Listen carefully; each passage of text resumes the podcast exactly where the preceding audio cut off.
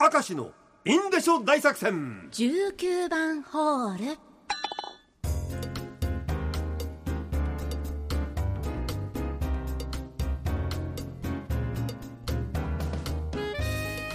さあ張り切ってまいりましょう、はい。6時5秒でございます。おーこれ最短じゃないですか。すごいですよ。函館竹子デラックス、はい。明石さんかもさんこんにちは。こんにちは。先日ドラッグストアに行った時です陳列棚を眺めていると久々に出ました青木まりこ現象が。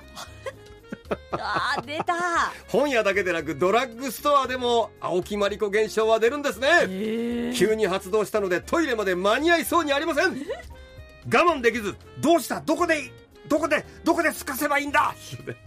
芳香剤コーナーでスパスカシッペをかまし知らぬ顔で店を後にしましたこれ無駄だよこれは。だって芳香剤コーナーったって別に芳香剤開けてなかったら匂いしないでしょ？うん。これが可能なのはデパートの1階の化粧品売り場では可能です。いやーでももう紛れないですって。いやいやあれだけだって香水の匂いがいろいろ混ざってるんだからデパートの1階の化粧品売り場ではスカシッペしても私はあの絶対にバレないと思います。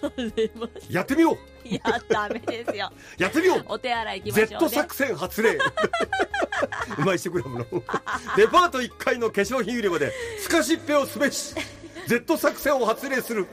みんなしだしたらもうそっちの匂いになりますから。いやでもなかなか強烈なもんだぞ、まあやっぱりの、ね俺大丈夫だと思うんだけどな、うんはい。さあラジオネームサイリスターチョッパーさん。はい。千葉県柏市からありがとうございます、え出身地の函館にはその名も名古屋うどんたるご当地メニューがあるの知ってますか？名古屋のうどん？そうなんです。函館ですのに函館なのになぜ名古屋かと思えますが、よく見れば鉄板焼きうどんのことでおう。諸説ありますが、うん。このメニューを提供している洋食店双葉屋のオーナーがうん。名古屋に視察に行った時に、はい。鉄板でうどんを美味しく提供していたことにとても感動を覚え焼きうどんを名古屋うどんと命名したそう。まあ、今やはい。函館のソウルフードの一つと言ってもうなずいてくれる函館市民のリスナーも多いのではないかと思います。あーはいはいはい。ちなみに僕が双葉屋に行ってうどんと一緒に注文するのがソフトクリーム。焼きうどんとソフトクリーム。これもまた変わらぬまさに双葉屋の鉄板の味です。焼きうどんとソフトクリーム。みかんと今川焼きと。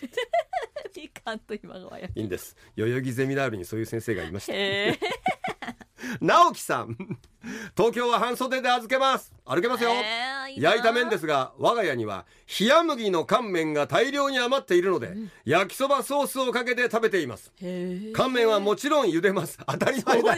当たり前だろ。ボリボリ食べないでしょ乾麺。当たり前だろ面白いな。これちょっとステッカーあげるわ。おめでとうございます。お前誰がお前乾麺茹でもしないでソースかけてバリバリ食うなんてそんなこと想像するやついねえだろお前ちゃんとみんな分かって何何を考えてんだよ。すげえな。直樹面白いぞおお前。いいなそれ。さあ、恵庭市の青の荒川さん、え私が好きな焼いた麺はナポリタンです。おおはいはい、えー鉄のお皿で提供されるお店で、ん。ナポリタンの下の方がカリカリになってるのがたまらんですって、うんうんこれ私もわかります。鉄板みたいなところでこう焼いてきて。あーいいね。あそうでほら。焦げになってるナポリタンンを使った焼きそばって俺来週やるんだよ。お！だから12月の23ですね23日のつまんでちょめちょめは俺がいつも作ってるはい。あの要はスパゲティの焼きそば味噌風味というですねえー、わけがわからないでこれがうまい。はあ。味噌ってさ、はい。焼くとうまいだろ香ばしくなって、まあうん。そこをうまく利用したやつよ。あー。交互期待だよ。ラジオネーム石カリフォルニアの誠。焼きそばといえば小樽のあんかけ焼きそば。龍鳳。あの立つね龍ねドラゴンねドラゴン。に大鳥。龍あ鳳え大鳥圭介でございます。龍鳳ね。その知らんってそれはさ。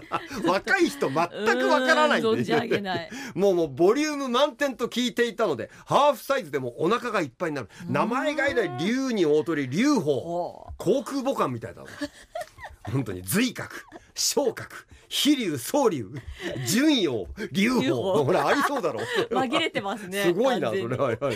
さあラジオネーム FGR38、出張で福岡に行った時焼きラーメンを食べたことがあります、うん。茹でたラーメンともやしやかまぼこなどの具材を鉄板で炒めて豚骨スープと専用のソースを絡めた焼きラーメン。豚骨か。へえ仕事帰りに立ち寄った屋台で食べましたが博多ラーメン特有の匂いと、えー濃い味にソースのピリ辛が絶妙な組み合わせ食欲をそそります、えー福岡に行くことがあれば焼きラーメン巡りを次回したいと思っています。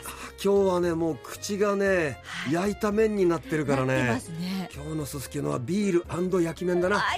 決定